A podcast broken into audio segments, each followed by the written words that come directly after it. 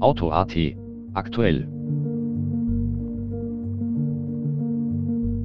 Der kommende Audi Q4 e-tron basiert auf dem Konzern MEB und ist damit mit dem VW ID4 verwandt. Mit 459 cm Länge, 187 cm Breite und 161 cm Höhe ist der Q4 e-tron ein stattliches Auto. Mit dem Q4 e-tron führt Audi neben der neuen Sprachsteuerung auch eine völlig neue Lenkradgeneration ein, die mit vier Speichen hochklassig und futuristisch wirkt.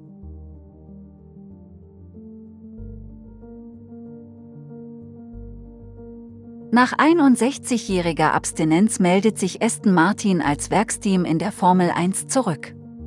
Der neue Rennstall trägt die offizielle Bezeichnung Aston Martin Cognizant Formel 1 Team und wird vom vierfachen Weltmeister Sebastian Vettel sowie dem Kanadier Lance Stroll pilotiert.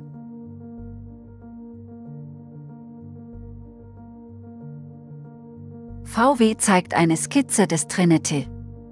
Die elektrisch angetriebene Limousine soll ab 2026 in Wolfsburg gebaut werden, rund 35.000 Euro kosten und Maßstäbe bei Reichweite, Ladegeschwindigkeit und Digitalisierung setzen.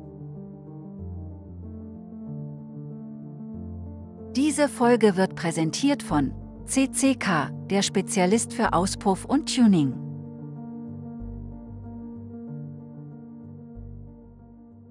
Mehr dazu gibt es jetzt auf auto.at.